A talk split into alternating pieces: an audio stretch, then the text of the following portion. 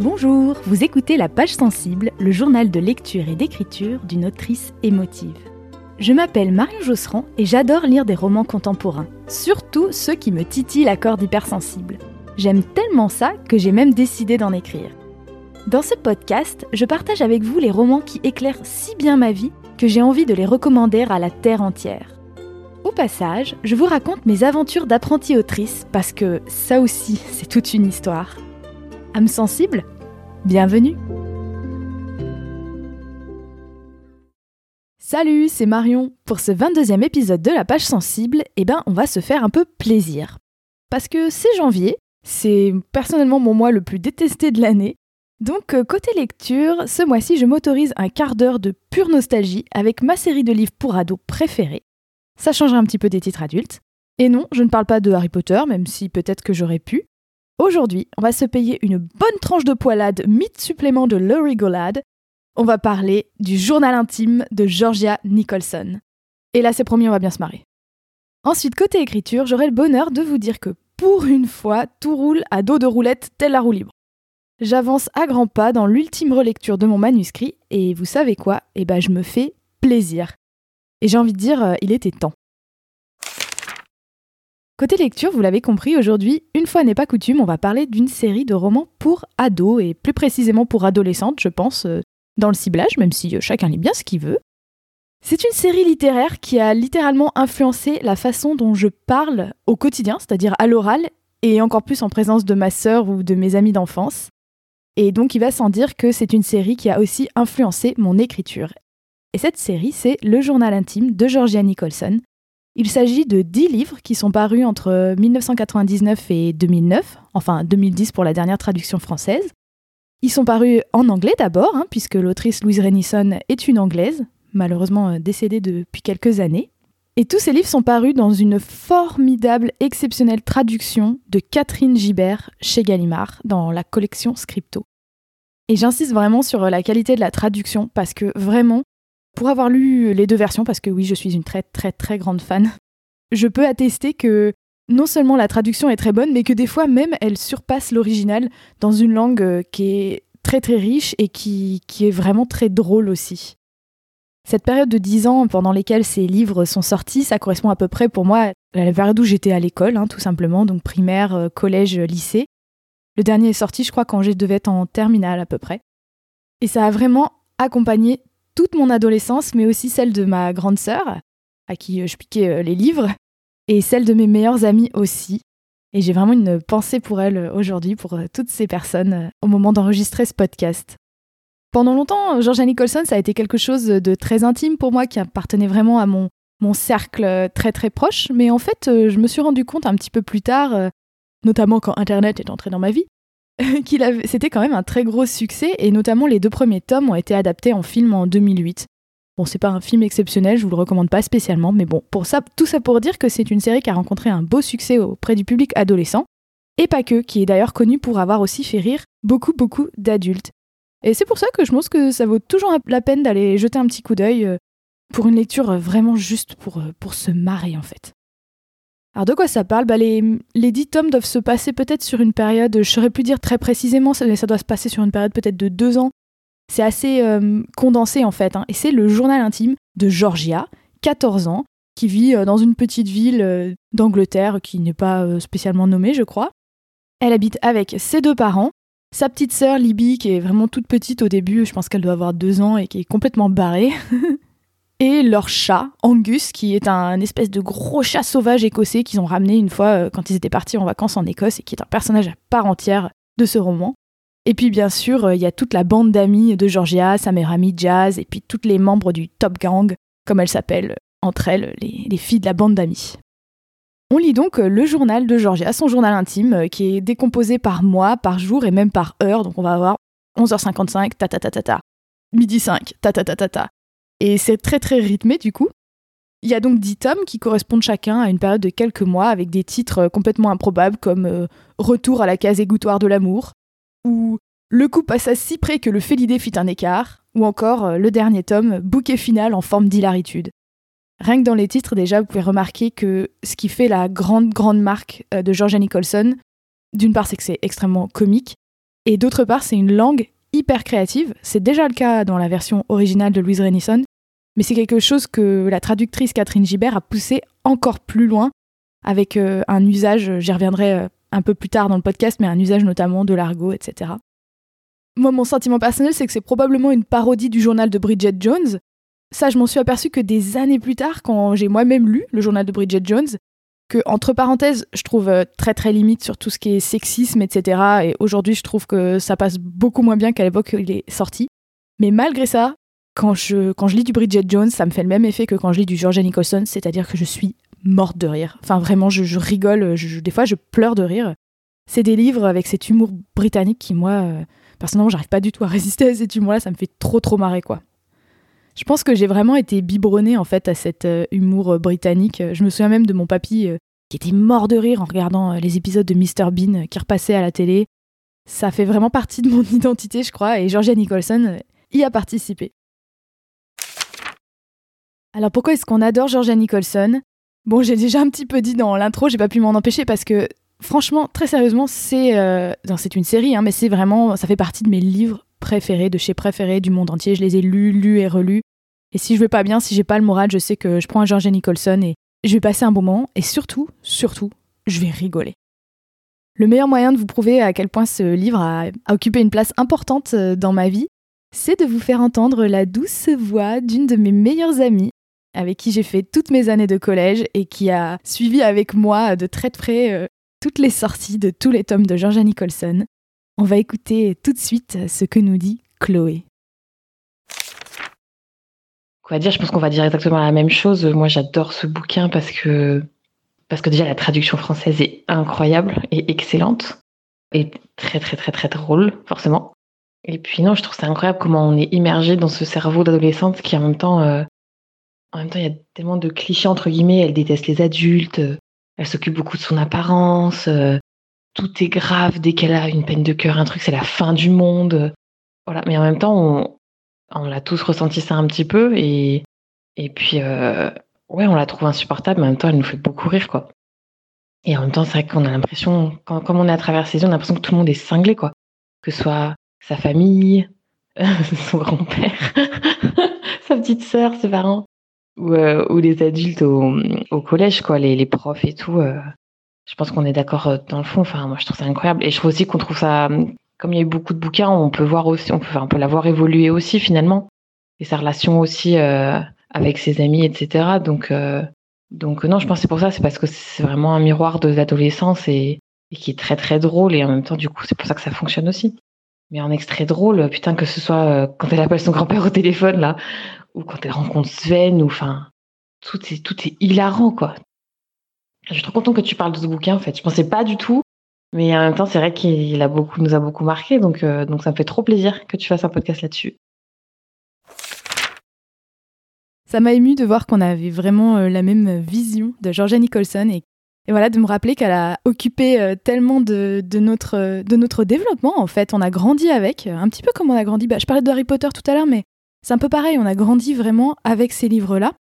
Et notamment, la façon dont on parle a vraiment été nourri par euh, la langue très particulière, à la fois de Louise Renison, mélangée à celle de la traductrice Catherine Gibert. Parce que pour moi, ce qui fait la grande, grande qualité, à part l'humour évidemment, de Georgia Nicholson, c'est cette créativité dans la langue. Il y a des emprunts euh, au français, à l'allemand, à l'italien, en fait à toutes les langues que Georgia va rencontrer dans sa vie de jeune ado et qu'elle ne maîtrise pas du tout, donc elle va toujours dire le oui, la non, parce qu'elle pense que les, Français euh, disent euh, le ou la avant tous les mots. Donc en fait, dans le, dans le livre, quand on lit, il y a plein plein de mots en italique qui sont en fait en français dans le texte, qui, sont, qui étaient déjà en français dans la version originale en anglais, et ça participe aussi à l'effet comique. Il y a aussi beaucoup de mots euh, volontairement un peu alambiqués, de l'argot. C'est vraiment, on sent que les deux personnes qui ont écrit ça, à la fois celle qui l'a écrit et celle qui l'a traduit, on sent que c'est des amoureuses de la langue. Et moi, je, pense que dans une grande mesure, mon écriture est influencée par ça. Ma façon de m'exprimer au quotidien, euh, j'aime, j'aime euh, dire des phrases alambiquées pour rigoler, en fait, utiliser des expressions désuètes pour rigoler. Et je crois que ça me vient beaucoup, beaucoup, beaucoup de Georgia Nicholson. Ensuite, une deuxième chose que j'adore, c'est le format journal intime, qui fait que c'est très rythmé et c'est extrêmement efficace. Pour avoir essayé de m'y prêter un petit peu, euh, je suis assez admirative, même non, très admirative, de comment Louise Renison arrive à raconter une histoire, parce que c'est pas juste un journal intime, hein. à chaque fois il y a une intrigue et tout, notamment une intrigue amoureuse, c'est-à-dire que Georgia, euh, comme elle dit elle-même, euh, elle a le syndrome du rosissement popotal taille maxi. Je me souviens plus de l'expression exactement. En tout cas, tout ça pour dire, Georgia, elle adore courir après les garçons, c'est son hobby principal. Elle est délicieusement vaniteuse et complètement à côté de la plaque dans toutes les techniques qu'elle essaye de mettre en place pour draguer. Et ça fait partie du côté très comique aussi. Hein. On la voit se, ridiculiser, faire n'importe quoi euh, pour les garçons, faire les pires crasses à ses amis. Mais c'est, on peut pas s'empêcher de rigoler et de l'aimer quand même parce qu'elle est, elle juste euh, attachante en fait. Elle arrive à raconter une histoire avec un format de journal intime où, où ça paraît relativement plausible que Georgia ait pu écrire ça dans son journal. C'est aussi un très bon instrument pour l'humour puisque on le dit souvent, le rire c'est avant tout une question de rythme. Et donc ce rythme du journal, vous allez voir dans les extraits que je vais lire, euh, participe vraiment au côté comique. Ensuite, comme euh, Chloé l'a très bien dit, Georgia, elle est insupportable. C'est une vraie ado. Elle fait tout un, tout un pataquès, euh, du, moindre ongle qui se casse, etc. Elle, trouve que ses parents sont trop nuls. Toute personne qui a plus de 25 ans est absolument un, vieil ancêtre. et en fait, bah, c'est super rigolo. Il y a, quelque chose d'un petit peu euh, défouloir aussi quand on lit ça. On se dit, purée, euh, quand on le lit en tant qu'ado, on s'identifie et en même temps, on, sent qu'il y a un petit message pour dire, bon, euh, fini le drama. Et ça nous fait rire parce que ça nous fait rire de nous-mêmes. Et quand on lit en tant qu'adulte, bah, on est encore plus mort de rire en fait, parce que du coup, il y a beaucoup d'ironie dramatique. C'est-à-dire qu'on voit qu'elle fait des choix pourris, en même temps, on comprend pourquoi elle les fait, parce que c'est cohérent avec son caractère, et donc on la voit rentrer dans le mur et, faire n'importe quoi, et on se dit non mais là c'est sûr, elle, va se faire gauler et tout. Euh. Quand on est adulte, je trouve qu'on a vraiment une double lecture où on a pitié pour les parents de Georgia, ce qui moi n'était pas mon cas hein. quand j'étais au collège, j'avais pas du tout pitié pour ses parents, mais maintenant quand je relis, je me dis quand même les pauvres, elle est chiante. Enfin, je dirais que c'est un livre qui est réconfortant qui est joyeux, en tout cas une série de livres, parce que justement, tome après tome, on retrouve le Top Gang et la bande de copines de Georgia. Et moi, à chaque fois que j'ouvre euh, au hasard n'importe quel livre de Georgia Nicholson, j'ai l'impression de retrouver des amis de longue date, des amis d'enfance. En termes d'extraits, c'était extrêmement difficile pour moi de choisir quoi vous lire, parce que bah y a dix tomes. Comme l'a dit Chloé aussi très très bien, Georgia elle évolue au cours des dix tomes. Évidemment, l'écriture évolue elle aussi, forcément, hein, en dix ans. Et puis, au fur et à mesure qu'on avance dans l'histoire et que l'univers s'enrichit, qu'il y a des personnages secondaires qui arrivent, et notamment tout ce vocabulaire si particulier à l'univers de George Nicholson, toutes ces expressions complètement improbables qui viennent remplacer les mots du quotidien, bah, plus on avance, et moins quelqu'un qui n'a pas lu les livres précédents arriverait à comprendre ce qu'il lit. Du coup, j'ai décidé de vous lire des extraits plutôt de livres qui sont assez tôt dans la série, parce que sinon, euh, honnêtement, je pense que vous auriez rien compris à ce que je lis. Tellement c'est. Elle a son propre langage, ce qui je trouve est aussi très typique de l'adolescence. On aime bien développer son propre langage secret avec des surnoms pour les profs, des surnoms pour ses amis. On a son propre petit argot. Finalement, l'histoire de l'argot, c'est ça à la base. Hein, c'est que quelqu'un ne puisse pas comprendre ce qu'on est en train de se dire. C'est pour, c'est une façon de faire de la connivence, de se reconnaître au sein d'un groupe. Pour ne pas vous perdre en route, j'ai donc décidé de vous lire un extrait du tout début du tome 2. Alors dans le tome 1, en gros, le gros de l'intrigue, c'est que Georgia veut absolument euh, sortir avec un garçon un peu plus vieux qui est au lycée, le beau Robbie, qui est le chanteur du groupe les Steve Dylans. À la fin du tome 1, euh, bon je vous spoil, hein, euh, Georgia a réussi à embrasser Robbie et donc peut-être, peut-être qu'elle est officiellement sa copine, on sait pas trop. Sauf que la coup de tonnerre, à la fin du tome 1, son père euh, annonce qu'il va partir, euh, qu'il a trouvé du travail en Nouvelle-Zélande. Et donc Georgia, sa petite sœur et sa mère doivent rejoindre le père pour aller vivre en Nouvelle-Zélande, que Georgia appelle le pays du kiwi en folie. Et évidemment, euh, Georgia n'est pas du tout, du tout, du tout, du tout d'accord avec ça. C'est donc vraiment les toutes, toutes premières pages du tome 2. Et le nom du chapitre, c'est Juillet, Super Canon est descendu sur Terre et il est reparti dans la stratosphère. Ah oui, j'ai pas précisé. Super Canon, c'est le, surnom de Robbie. Parce que tout le monde a un surnom. Dimanche 18 juillet, dans ma chambre, 18h. À la fenêtre, en train d'observer la vie épatante des gens dehors. Qui aurait pu penser que les choses prendraient un tour aussi merdique? Ça fait 14 ans à peine que je suis sur Terre et ma vie est déjà réduite à néant par l'égoïsteté des soi-disant adultes. Ce matin, j'ai sorti à ma mère Mouti, tu es en train de détruire ma vie. Et permets-moi de te dire que c'est immonde de t'en prendre à moi sous prétexte que ton avenir est derrière toi. Désolée, je peux pas m'empêcher de rigoler. Mais comme à chaque fois que je dis quelque chose de particulièrement sensé, elle m'a fait un de ces tss tss habituels, tout en agrafant son soutif comme une joueuse de roulette russe. Euh, à moins que ce ne soit comme une lanceuse de disques. Euh, je ne sais plus où juste, et vous savez quoi? Je m'en tamponne. Si j'avais conservé tous les tss qu'on m'a jetés à la tête depuis que je suis née, je pourrais ouvrir une boutique de tss. C'est trop injuste. Comment mes parents osent-ils me séparer de mes copines et m'obliger à aller en Nouvelle-Zélande? Et juste une question. Qui va en Nouvelle-Zélande? Quand j'ai fini par faire remarquer à Mouti à quel point elle était nulle comme mère, elle a carrément pété les plombs et elle s'est mise à hurler. Monte dans ta chambre immédiatement Très bien, je lui ai répondu du tac au tac. Tu l'auras voulu, je monte dans ma chambre. D'accord, d'accord. Et tu sais ce que je vais faire dans ma chambre? Non, bien sûr, tu ne le sais pas. Eh bien, je vais te le dire, moi, ce que je vais faire dans ma chambre. Rien. Je serai dans ma chambre, un point c'est tout. Parce qu'il n'y a rien d'autre à faire dans ma chambre Après quoi, j'ai claqué la porte de la cuisine et je l'ai laissé méditer sur la portée de ses actes. Résultat des courses, je suis déjà au lit à 6 heures. Pas très fut-fut. 19h.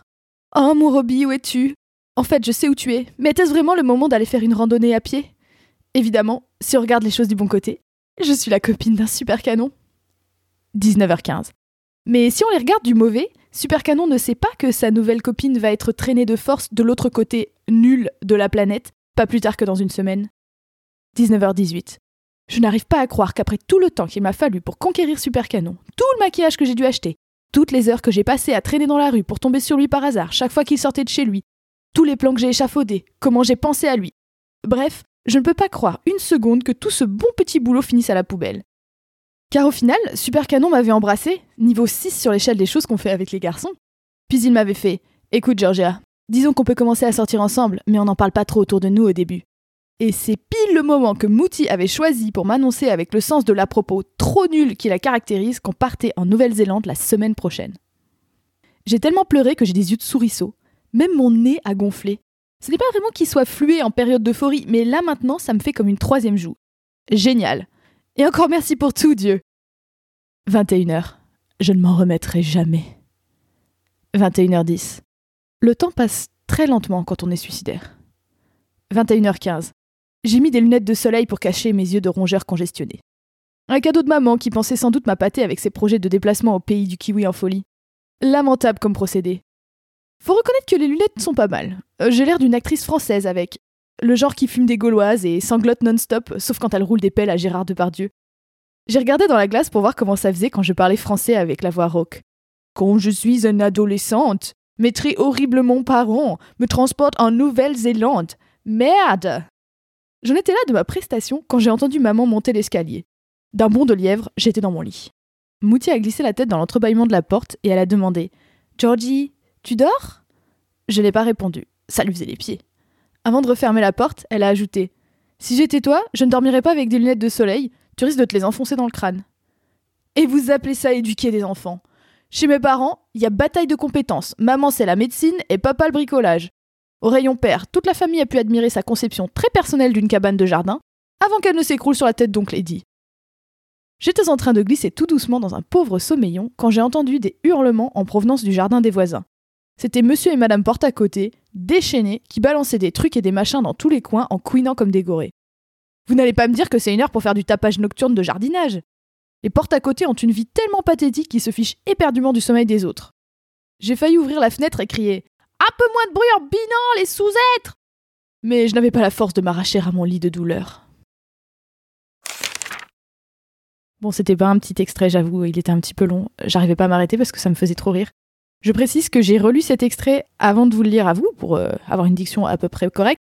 Et j'arrêtais pas de me marrer en lisant. Donc euh, voilà, vous avez échappé à, mon, à mes fous rires.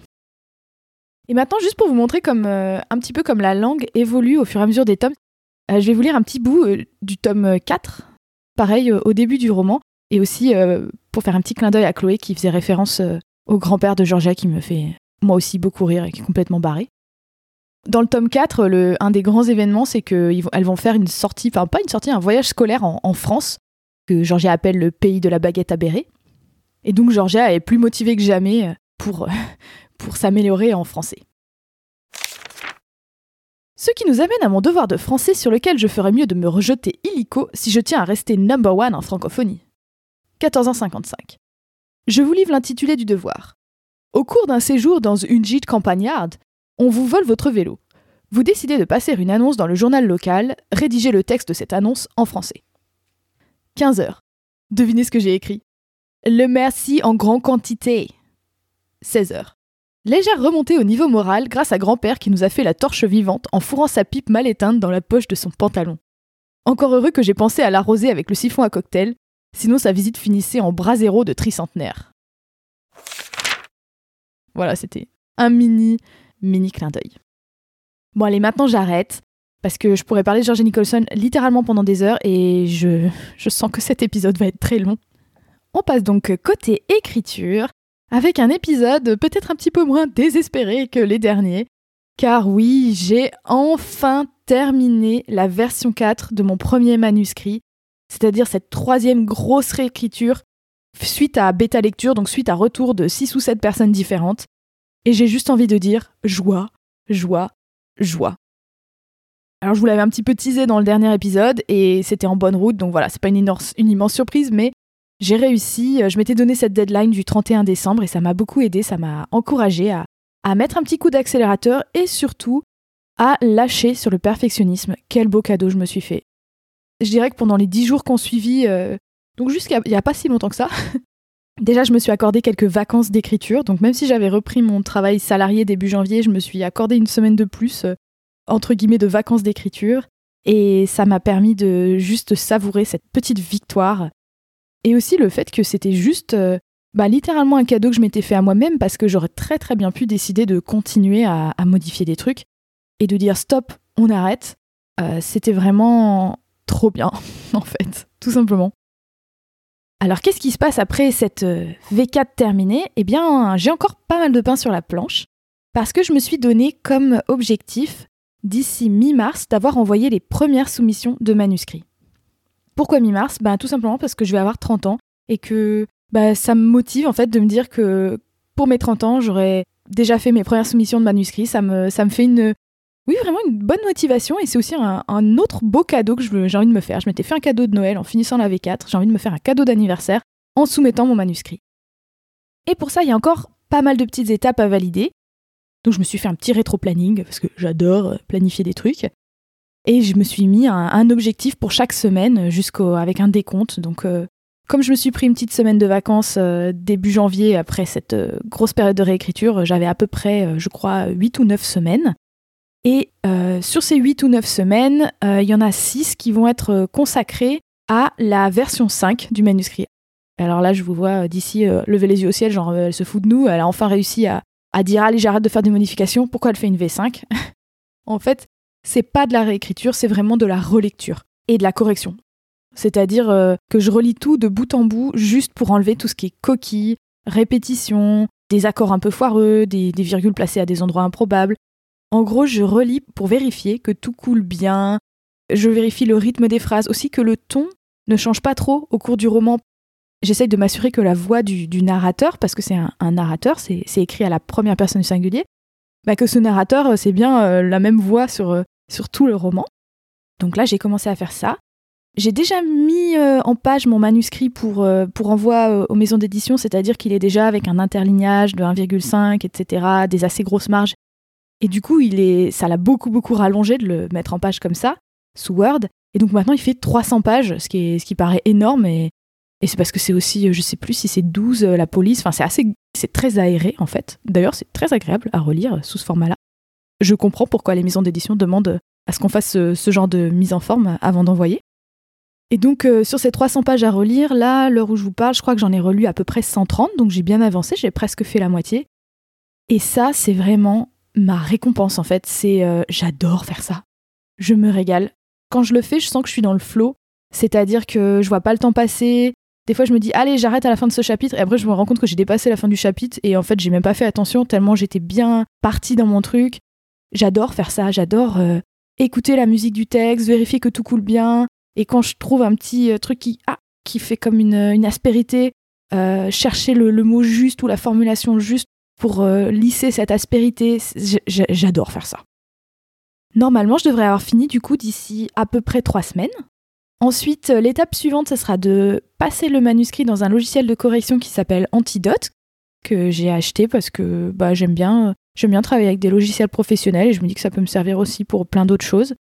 Et ça, je sais pas du tout combien de temps ça va me prendre parce que j'ai jamais utilisé Antidote euh, auparavant. Donc, euh, au cas où, j'ai compté deux semaines dans mon petit planning parce que voilà, le temps de maîtriser le logiciel, de voir comment il fonctionne, etc. Et enfin, il y aura euh, les étapes finales pour lesquelles euh, je me suis donné deux semaines, qui seront de finaliser le mail d'accompagnement, parce que maintenant la plupart des soumissions se font par mail. Hein, en fait, euh, il y a de moins en moins de maisons d'édition qui demandent des manuscrits par courrier. Donc le mail d'accompagnement, ou à défaut, si c'est par courrier, ben, lettre d'accompagnement, mais c'est plus ou moins la même chose. Mais également deux choses importantes à joindre à son manuscrit, que sont la note d'intention, qui donne l'intention littéraire, qui, présente à la fois le manuscrit et la personne qui l'a écrit. Donc on dit qui on est, pourquoi on a écrit ce manuscrit, de quoi on a voulu parler, aussi en quelques mots de quoi il parle. Voilà, c'est une, c'est une espèce de... C'est un peu comme une lettre de motivation en fait. Et puis aussi un synopsis complet qui résume l'intégralité de l'histoire. Donc vous le voyez, il me reste pas mal de travail. Bon, pour toutes ces choses-là, j'ai déjà des brouillons, le mail d'accompagnement, la note d'intention, le synopsis, donc c'est plus de la finalisation, de, du peaufinage, faire relire peut-être à quelques amis pour avoir un regard extérieur. Et ensuite, bah, il n'y aura plus qu'à envoyer. Et quand je parle de ça autour de moi, c'est toujours la même question qui revient, c'est mais euh, à qui est-ce que tu vas envoyer ces, manuscrits? En fait, euh, je vais passer par la voie, euh, classique. Chaque maison d'édition qui accepte des manuscrits, parce qu'il y en a qui n'en acceptent pas, parce qu'ils sont déjà leur calendrier éditorial est déjà bouclé pour les trois années à venir. Mais celles qui en acceptent précisent toujours sur leur site internet ben, quel est le mode de soumission de manuscrit, est-ce qu'il faut leur envoyer un mail, est-ce qu'il faut leur envoyer par courrier, à quelle adresse, etc.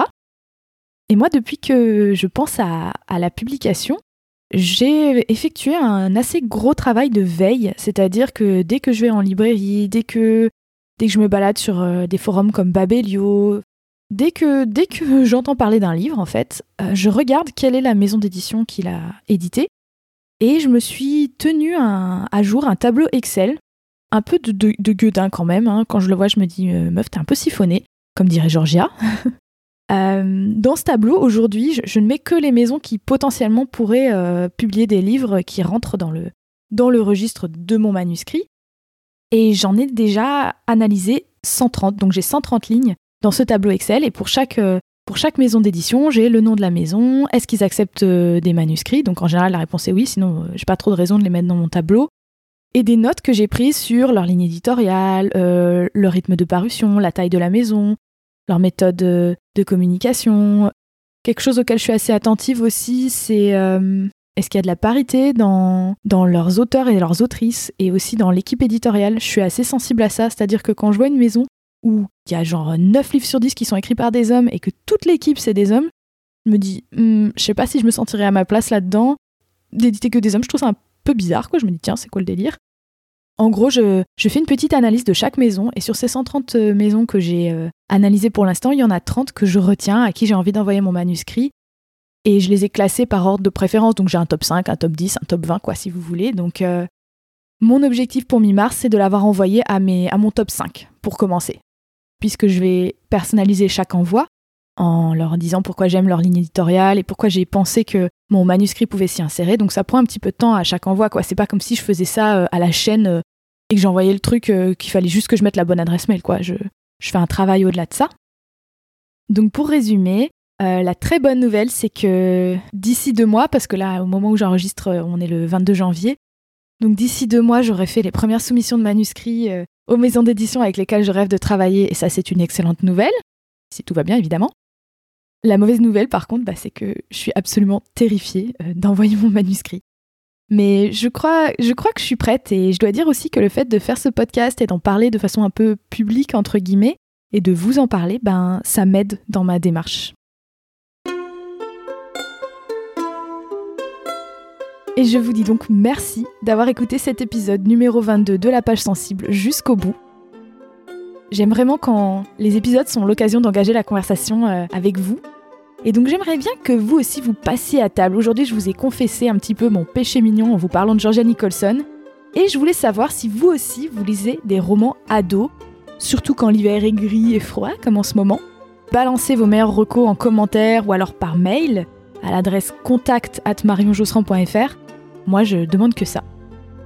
Et pour recevoir mes meilleures recommandations de films et de podcasts en lien avec chaque épisode de la page sensible, n'oubliez pas de vous abonner à ma newsletter pleine de bonne humeur en cliquant sur le lien dans la description du podcast.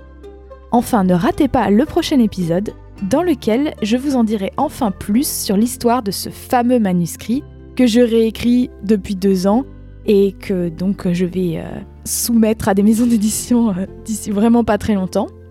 Je pense que ça va m'aider d'en parler avec vous et je ferai surtout un terrible saut dans le vide en vous lisant euh, un petit extrait. Ouh, ça fait peur. A très bientôt et d'ici là, je vous souhaite de belles lectures.